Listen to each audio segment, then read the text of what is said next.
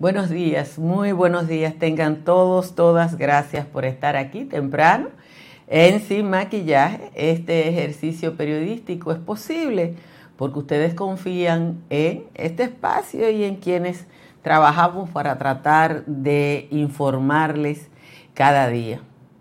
Hace algo más de una década, cuando el gobierno de Danilo Medina anunció que llegaba a un acuerdo con los ocupantes ilegales de las tierras de Bahía de las Águilas, yo viajé a Pedernales a investigar la situación en el terreno. Fui comisionada por una agencia europea, ustedes saben esos picoteos que uno consigue, que evidentemente tenía interés en el caso porque habían por lo menos una empresa italiana y una empresa española que decía que había adquirido de los adquirientes ilegales. Yo conocía algunos de los aspectos de la situación de Bahía de las Águilas desde la época de la presencia en Pedernales del doctor Moisés Marchena, que pintó ese pueblo de naranja, porque fue el color que escogió para sus propiedades, y en Pedernales en esa época Moisés Marchena era el dueño de todo. Cuando llegué a Pedernales la situación no podía ser más folclórica. La división de Bahía de las Águilas ya no era a partir del famoso proyecto del Instituto Agrario Dominicano, que fue el, el gran robo original, sino que usted llegaba ahí y se encontraba con personas que se reconocían como ocupantes ilegales, que marcaban un pedazo de tierra, como cita Pedro Mir en la novela sobre las tierras comuneras. Estuve dos días en Pedernales y varios de esos ocupantes ilegales que pintaban un pedazo, un, un árbol con brocha gorda, esto es mío más o menos, me dijeron que contaban con el apoyo del senador peledeísta por esa provincia, Dionis Sánchez. Cuando pedí prueba, nadie la tenía. Lo más cercano a una prueba que pude recibir fue una foto de una reunión de los ladrones de tierra que en el público, en una de las últimas filas, aparecía el rostro del senador. Como en términos periodísticos eso no es prueba, lo único que yo tenía era un rumor que citaba el nombre del senador y por tanto ese nombre, el de Dionis Sánchez, no apareció en mi trabajo porque yo necesitaba pruebas. Como ahora es pura anécdota, porque ya el tema de Bahía de las Águilas está zanjado y hay todo un proyecto, yo puedo contar eso como como anécdota, como historia, porque me pasó. El senador Sánchez, que sigue en el Congreso, ahora como representante de la Fuerza del Pueblo, no es periodista. Y ayer tomó un turno en el Senado para hacer una denuncia de un supuesto caso de acoso sexual en la Cámara de Cuentas a partir de rumores. Dionis Sánchez cuenta con el privilegio que no tenemos los periodistas profesionales, que tenemos que hablar con pruebas. El legislador cuenta con inmunidad o quizá con impunidad. Si ustedes buscan en los informes de las investigaciones especiales de la Cámara de Cuentas, que lo hemos publicado y lo hemos citado aquí, en los grandes casos de corrupción, se van a dar cuenta que una parte de ello está firmada por tres integrantes del Pleno, que son cinco. Dos no han estado de acuerdo, no han estado en el país o la causa que fuera, pero no han firmado esos documentos, lo cual no los invalida. Justo esas integrantes han insistido en que en vez de seguir investigando la gran corrupción, sean publicadas las viejas auditorías realizadas por la anterior Cámara de Cuentas, a pesar de que los integrantes de esa Cámara de Cuentas anterior también son sujetos de una investigación por corrupción en la llamada Operación Caracol, que es un caso muy especial porque el Ministerio Público le imputa a esa Cámara de Cuentas obstrucción de la justicia y lavado de activos. O sea, esa Cámara de Cuentas que debía investigar lo que, lo que hizo, según el Ministerio Público, fue obstruir las investigaciones. El arrebato del legislador fupuista, que ayer, habló de un rumor, es la tapa del pomo de una campaña para desmeritar al organismo investigador, tal cual se ha hecho una, una campaña para desmeritar el Ministerio Público. Aparentemente hay mucha prisa porque la publicación de esas viejas auditorías son el mecanismo de lavado de cara que necesita Leonel Fernández y su entorno. Esa gente quiere llegar al 2023 con un rostro de decencia, que se olvide del caso de Feli Bautista, que se olvide de la Zulán y que se olvide de las decenas de casos de corrupción que debieron ser investigados y que aparentemente pueden salir bien parados con las viejas auditorías. Para ello, se dice que cuentan con una de las integrantes de la Cámara de Cuentas, que, como yo soy una defensora de los derechos, digo que esa persona tiene derecho a la militancia y tiene derecho a defender lo que ella crea. Hay que estar preparados, hay que estar preparados. Ya por lo menos dos medios de comunicación hoy, dos medios de comunicación hoy, citan otra información en la que se dice que las diferencias en la Cámara de Cuentas no tienen nada que ver con el acoso sexual que dijo ayer el senador Dionis Sánchez. Mientras tanto, cuando un senador coge un turno para hablar de un rumor de acoso sexual, yo supongo que el morbo se alborota y que se están preguntando muchísima gente quiénes pueden ser los acosadores o acosadoras y quiénes pueden ser los, las víctimas en este caso.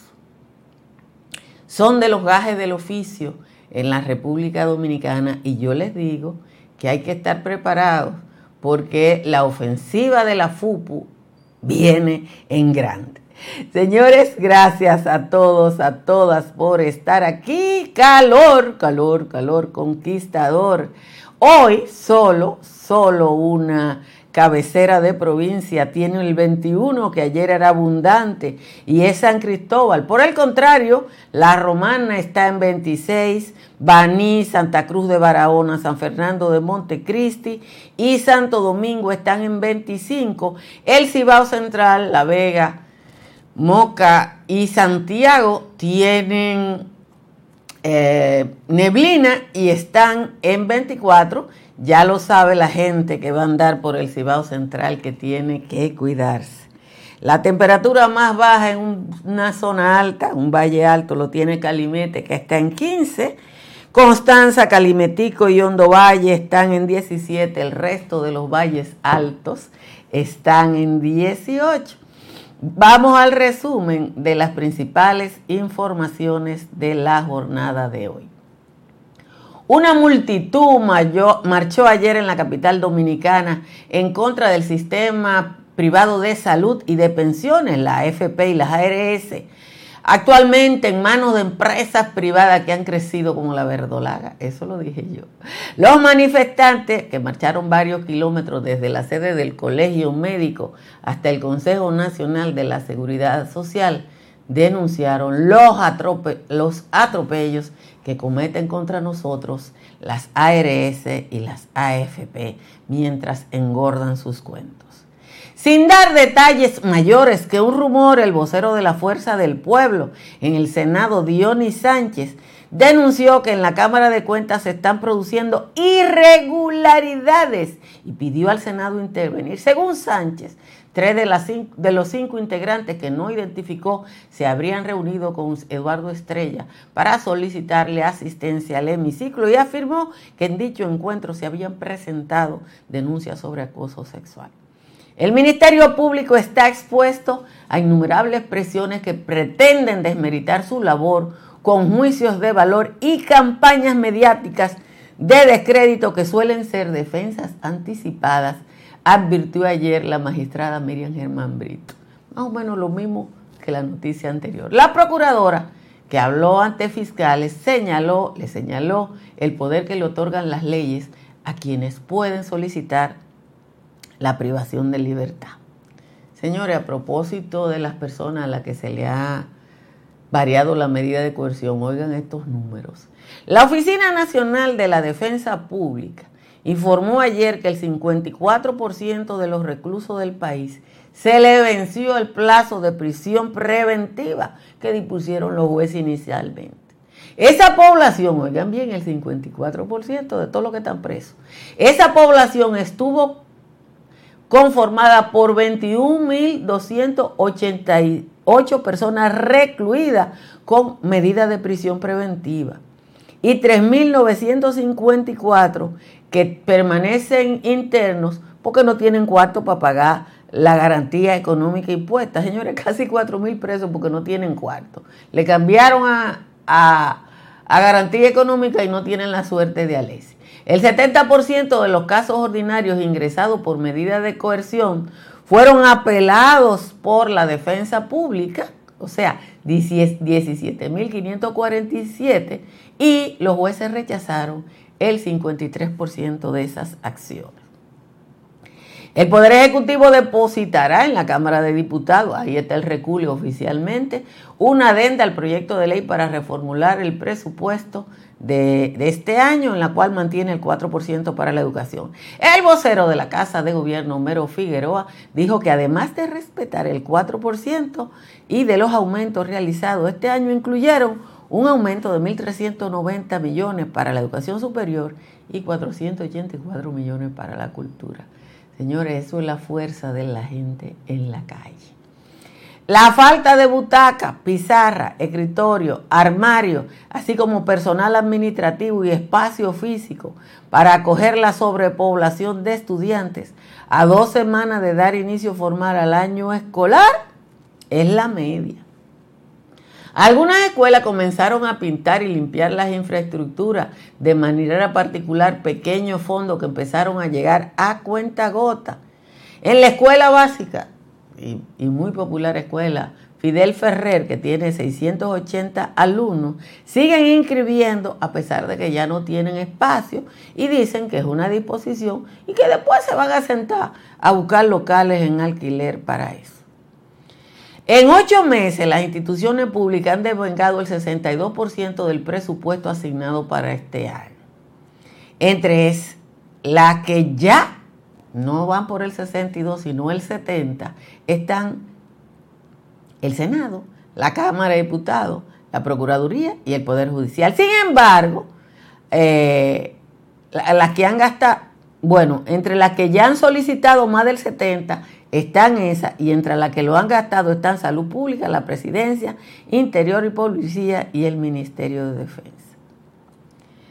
El presidente Luis Abinader ordenó anoche prohibir la entrada al país del ex primer ministro y locuaz dirigente haitiano Cloyose, así como a 12 líderes de bandas haitianas, mediante una comunicación dirigida a Venancio Alcántara, el director general de Migración.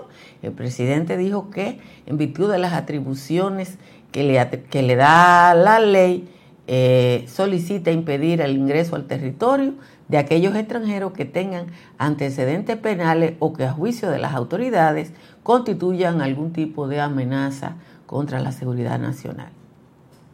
El abogado Ángel Locuar interpuso una demanda contra los miembros de la Unidad Antifraude de la Contraloría General de la República que realizaron el, informe con el cual el Ministerio Público inició una investigación sobre presunta corrupción en las expropiaciones de bienes mediante la demanda en responsabilidad patrimonial. O sea, Ángel Locuar demanda a esos investigadores por lo que ellos tienen Bloquer busca resarcimiento económico, ya que a raíz del informe a través del Ministerio de Hacienda dejó de desembolsar los pagos que tengan que ver con esas expropiaciones.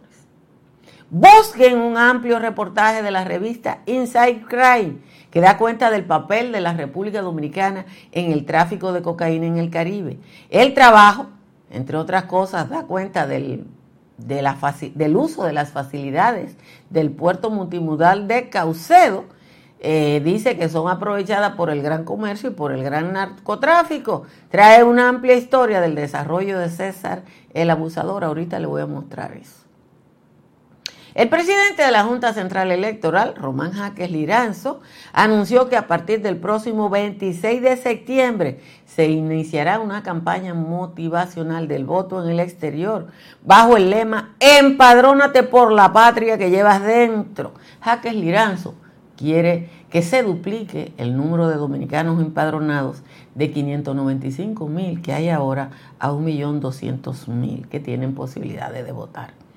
Finalmente, Alemania quiere acelerar los trámites de naturalización y autorizar la doble nacionalidad a fin de atraer a trabajadores cualificados y extranjeros indispensables para dinamizar su economía. Según el proyecto presentado ayer por el gobierno, la escasez de personal ya se hace sentir en la mayor economía europea. Señores, gracias a todos, a todas por estar aquí. Como siempre les pido que compartan esta transmisión y que inviten a otras personas a suscribirse a este canal de YouTube. También les agradezco que le den a like para mejor posicionar esta transmisión. Miren, evidentemente, yo le hice a ustedes la anécdota de mi experiencia en Pedernales Creo que eso fue en el 2013. A mí me comisionó una agencia europea, una agencia de prensa europea para hacer una investigación después de aquella famosa rueda de prensa que dieron el consultor jurídico del Poder Ejecutivo, el ministro de Turismo, tres funcionarios de alto nivel del gobierno de Danilo Medina, en el que pretendía eh, indemnizar a los ladrones de Bahía de las Águilas. Más o menos eso era, para resolver eso, así. Eso fue lo que motivó una, una movilización nacional eh, frente a Bahía de las Águilas y yo fui a averiguar. Con todos los ocupantes de tierra que yo hablé, virtualmente citaron al senador, pero yo no lo cité en mi trabajo, porque nadie me mostró una prueba. Una foto que tengo una asamblea, por no es una prueba. Pero ahora yo se lo cuento como chiste, simplemente para que ustedes vean la diferencia entre Altagracia, que estaba obligada o está obligada a ser una profesional de la comunicación, y el senador que coge un turno en el Senado para hablar de un rumor. Si ustedes entran a la página de, eh, del CIN, de, del servicio de noticias que lidera Alicia Ortega, ahí hay una información de donde más o menos se aclara lo que está pasando en la Cámara de Cuentas, que yo también se lo dije a ustedes ayer. Dos medios de comunicación se ocuparon rápidamente de buscar una información de fuente en la que se aclara de qué se trata esto. Pero ¿cuál es el tema? El peledeísmo, específicamente Leonel Fernández, Leonel Fernández tiene prisa en que le laven la cara. El 2022 le quedan cuatro meses. Y él necesita entrar al 2023 con, con un aire de decencia mínimo, defendiendo la causa noble.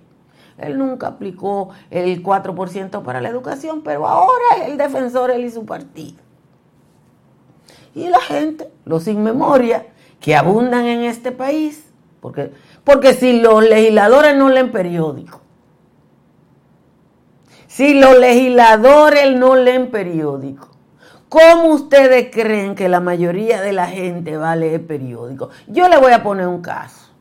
Eh, oigan bien, Aquí hay un problema de cientos de escuelas que no se han podido terminar. Yo se lo he dicho varias veces. Le busqué para compartir con ustedes la última información en ese sentido publicada por la querida Socorro en Diario Libre. Mírenlo aquí. Avanza terminación de escuela que tenía un nudo legal. El presidente supervisa el avance del proceso. ¿Qué dice Socorro Arias? De 721 escuelas construidas en el pasado gobierno y que no habían sido entregadas por un nudo legal en el proceso, desde la adjudicación hasta la conclusión, Se han inaugurado 11 planteles y 99 se encuentran en proceso de terminación y fuera del nudo legal. Restan 507 centros educativos que están en proceso de salir de la situación, pues la inversión final sobrepasa un 25% al monto original que fueron adjudicados. ¿Cuál es el nudo legal? Ahí lo dice la querida Socorro. Ahí lo dice. Ahora, ayer la Fuerza del Pueblo, los diputados en la Fuerza del Pueblo, dicen que cojan el dinero del 4% para eso, pero hay un problema legal. Si lo hacen, la Fuerza del Pueblo va a decir que están violando la ley, porque ahora ellos son los más legalistas. Pero la verdad es que lo único que hay que lamentar de todo este proceso es que las dos entidades que han tenido el papel protagónico en la lucha contra la corrupción y la impunidad, que son el Ministerio Público y la Cámara de Cuentas, sean sujetos de una guerra como con 20 frente abierto. Eh, Raimundo Segura, en República Dominicana la salud es absolutamente privada, absolutamente privada. No hay un esquema de salud pública en la República Dominicana ahora. Señores, les recuerdo que instalen paneles solares de Trix Energy para que su factura llegue como la mía, de 40 pesos. Llame al 809-770-8867 o escriba al 809-910-2910.